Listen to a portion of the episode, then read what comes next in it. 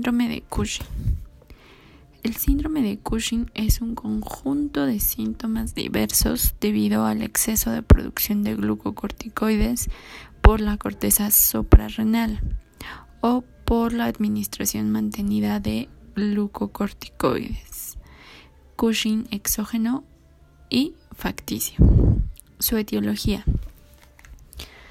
A. Puede ser un síndrome de Cushing endógeno o iatrógeno es la causa más frecuente de síndrome de Cushing, la administración iatrógena de esteroides por otro motivo. Aquí los niveles de ACTH están suprimidos.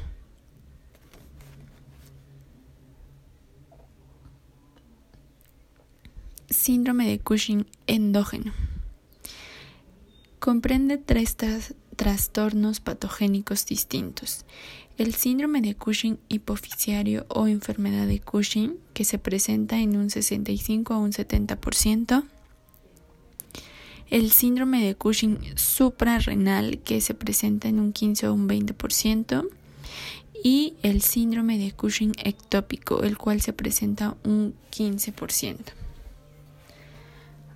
La enfermedad de Cushing o síndrome de Cushing hipoficiario está causada por un tumor hipoficiario. 90% un microadenoma productor de grandes cantidades de ACTH. Síndrome de Cushing suprarrenal está causado por un tumor suprarrenal, adenoma, en un 75% de los casos y carcinoma en un 25% de los casos, o por hiperplasia nodular suprarrenal y se asocia con niveles de ACTH suprimidos. En la infancia, el origen suprarrenal es la causa más frecuente de síndrome de Cushing, hasta en el 65% de los casos. Y dentro de este, los carcinomas suprarrenales son la etiología más frecuente. Síndrome de Cushing ectópico. Surge por la producción autónoma de ACTH o CRH a partir de las enfermedades tumorales extrahipoficiarias. Cuenta con niveles plasmáticos de ACTH y sus precursores muy elevados. Los más frecuentes son los carcinomas bronquiales de célula pequeña, seguidos de los tumores carcinoides de pulmón o cualquier otra localización, lo cual es la causa más frecuente en mujeres.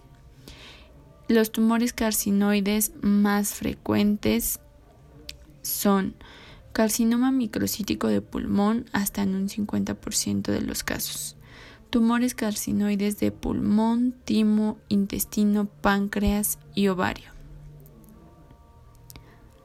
Manifestaciones clínicas. Las características habituales del síndrome de Cushing son ganancia de peso en un 90%, irregularidad menstrual en un 85%, hirsutismo en un 80%, alteraciones psiquiátricas en un 60%, debilidad muscular en un 30%. Los signos obesidad en un 97%, plétora facial en un 95%, facies de luna llena en un 90%, hipertensión en un 75%, hematomas y fragilidad capilar en un 40%, estrías rojo-violáceas en un 60%, edemas en miembros inferiores en un 50%, y miopatía proximal 60%, hiperpigmentación 5%. Se asocia a alteraciones del metabolismo de los carbohidratos como diabetes mellitus e intolerancia a ellos, osteoporosis o nefrolitiasis. Los signos clínicos que presentan una mayor especificidad para el diagnóstico son plétora facial, fragilidad capilar, debilidad muscular o miopatía proximal, las estrías rojo vinosas y en los niños ganancia de peso con retraso en la velocidad del crecimiento.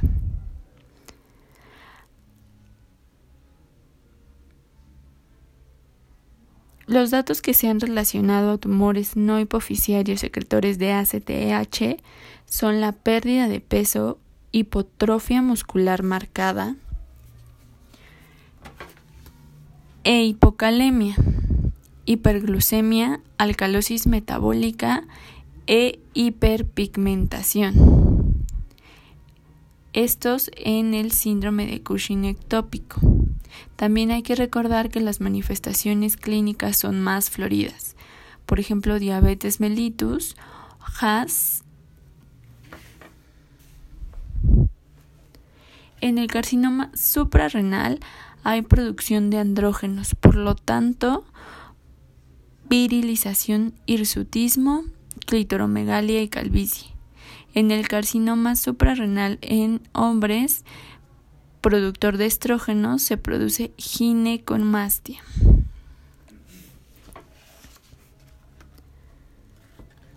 La hipocalemia es típica del síndrome de Cushing de origen ectópico o carcinomas suprarrenales. Diagnóstico. Se encuentra dividido en dos etapas. Una primera en la que hay que confirmar la existencia de hipercortisolismo patológico, que es el diagnóstico bioquímico, y una segunda etapa de diagnóstico etiológico y de localización. El diagnóstico bioquímico. se realiza la prueba de cortisoluria de 24 horas, que es cortisol en orina de 24 horas. Se toman las muestras de dos días diferentes. Es positiva si es mayor al límite normal, que dependiendo del laboratorio se encuentra entre 100 y 400 microgramos por decilitro. Si está baja de este límite, hay pseudo Cushing o el paciente toma más de 5 litros de agua. No debe realizarse en insuficiencia renal, es más sensible en niños y esta es la prueba de elección en embarazo y epilepsia. También se puede hacer la prueba de supresión con dosis bajas de dexametasona, la cual consta de dos pasos diferentes. Uno es la supresión nocturna con un miligramo de dexametasona o test de Nugget. En este se administra un miligramo de dexametasona entre las 23 y 24 horas. Se determina el cortisol plasmático a la mañana siguiente en ayunas a las 8 o 9 de la mañana. Es positiva cuando hay falta de supresión y los niveles se encuentran menores a 1.8 microgramos por decilitro. La otra prueba es la prueba larga de supresión débil o prueba clásica de 2 miligramos de litro débil. En esta se administran 0.5 miligramos de dexametasona cada 6 horas por 2 días. Posteriormente se determina el cortisol entre 2 a 6 horas de la última administración se hace positiva si hay una falta de supresión menor a 1.8 gramos por decilitro. Es la prueba de elección en insuficiencia renal e incidentalomas suprarrenales. La última prueba que se puede realizar es de cortisol en saliva. Se toma entre las 24 y 23 y 24 horas, dos días diferentes es positiva cuando el límite es mayor al del laboratorio. Si dos pruebas de las antes mencionadas, como lo son cortisoluria de 24 horas, prueba de supresión con dosis baja de dexametasona o cortisol en saliva, se diagnostica síndrome de Cushing. Si hay pruebas equívocas, es decir, que no nos dan resultado positivo, se realiza un ingreso hospitalario para realización de cortisol sérico nocturno, donde fisiológicamente el cortisol se encuentra inhibido entre las 23 y las 24 horas. Por lo que de resultar positivo este test descartaría síndrome de Cushing. Al resultar negativo, el diagnóstico sería síndrome de Cushing. Otra de las pruebas es la prueba combinada de supresión con 2 miligramos de dexametasona más estímulo de CRH. A este se hace el test del Little mencionado anteriormente y dos horas después se administra CRH. Si la administración de CRH es positiva, se elevarían las concentraciones de ACTH y cortisol y nos daría un síndrome de Cushing. Si es negativa, se encontraría una supresión de niveles de, cortisol, dándonos como resultado un pseudo Cushing.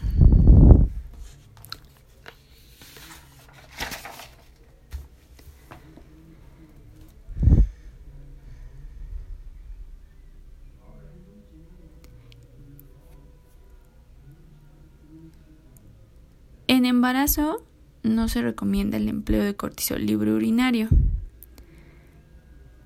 Se recomienda el empleo de cortisol libre urinario y no las pruebas de supresión con dexametasona.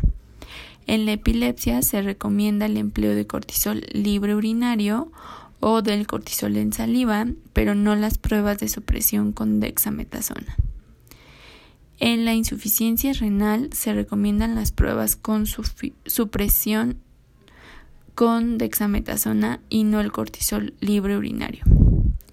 La sospecha de síndrome de Cushing clínico se recomienda el empleo de cortisol libre urinario o cortisol en saliva. Incidentalomas suprarrenales se recomienda el empleo de la supresión nocturna con dexametasona y no el cortisol libre urinario.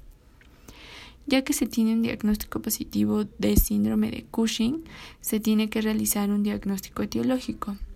Primeramente hay que medir las concentraciones de ACTH con IRMA.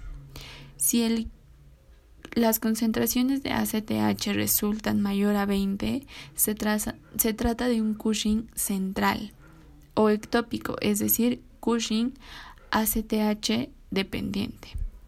Si las concentraciones de ACTH son menores a 5 picogramos por mililitro, se está hablando de un Cushing ACTH independiente o suprarrenal.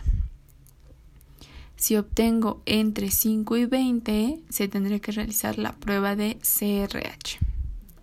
Ahora, si mi resultado fue un Cushing ACTH dependiente, es decir, ACTH mayor a 20 picogramos por mililitro, se realiza el protocolo del Lirul con concentraciones elevadas de dexametasona.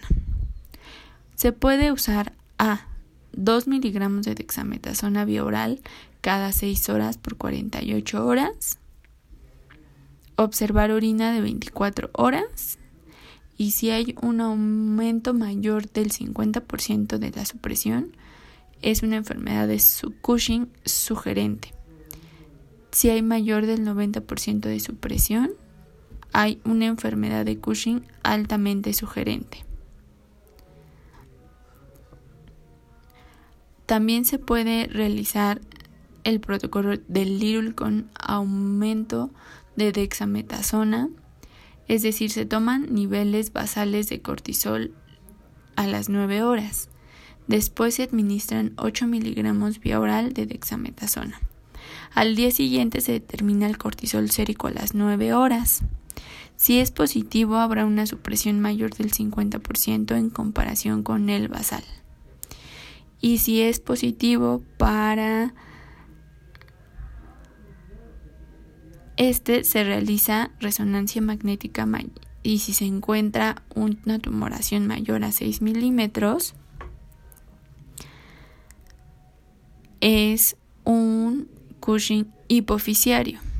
Si es negativa, se tendría que hacer cateterismo de senos petrosos inferiores, administrar primero CRH y posteriormente obtener una relación 3 a 1 en ACTH en seno petroso y ACTH en vena periférica. Si se da esto, es hipoficiario, si no, es ectópico. Si es hipoficiario como tratamiento, se da la extirpación quirúrgica vía transesfenoidal. Hipofisectomía si hay deseos de fertilidad más radioterapia.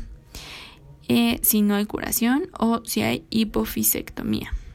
Si es ectópico, entonces se realiza un ataque toracoabdominal, se localiza la lesión y se vuelve el tratamiento quirúrgico si es visible.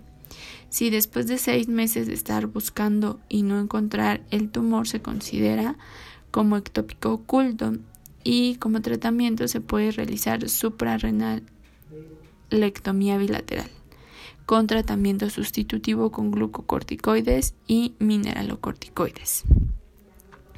Ahora, si el Cushing es ACTH independiente, es decir, suprarrenal, la ACTH se encuentra menor a 5 picogramos por mililitro, se realiza prueba de imagen suprarrenal TAC de corte fino. El tratamiento sería quirúrgico. Si es un adenoma, lleva la curación. Si es un carcinoma, tiene mal pronóstico. La mayoría metastatiza pulmón y hígado y el tratamiento también tendría que ser médico con mitotano.